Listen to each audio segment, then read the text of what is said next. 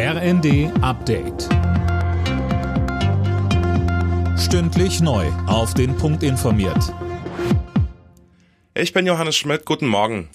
Der Ärger über die weiterhin hohen Spritpreise wächst. Wirtschaftsminister Habeck will die Befugnisse des Bundeskartellamts erweitern, um beispielsweise leichter an wettbewerbswidrige Gewinne der Konzerne zu kommen. Zustimmung dafür kommt von Finanzminister und FDP-Chef Christian Lindner, der im ZDF zugleich aber betont, ich hoffe, dass äh, der Vorschlag dieser sogenannten Übergewinnsteuer damit vom Tisch ist, denn die würde unser Steuerrecht der Willkür und den politischen Stimmungsschwankungen ausliefern. Das von Bundespräsident Steinmeier vorgeschlagene Pflichtdienstjahr für junge Menschen stößt auf ein geteiltes Echo. Bundesfamilienministerin Paus wies den Vorschlag zurück.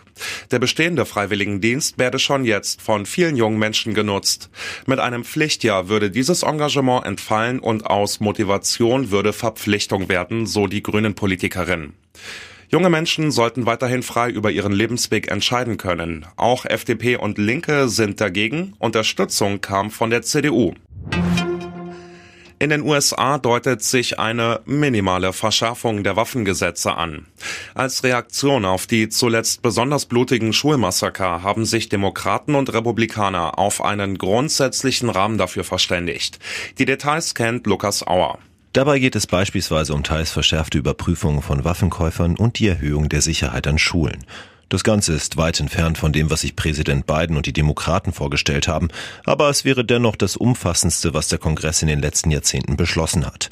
Bislang haben die Republikaner alles blockiert.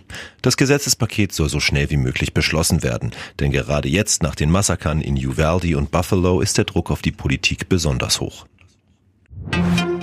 Bei der französischen Parlamentswahl liegt das Wählerbündnis von Präsident Macron nahezu gleich auf mit der Linksallianz von Jean-Luc Mélenchon.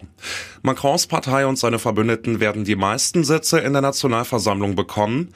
Offen ist aber, ob es für die absolute Mehrheit reicht. Alle Nachrichten auf rnd.de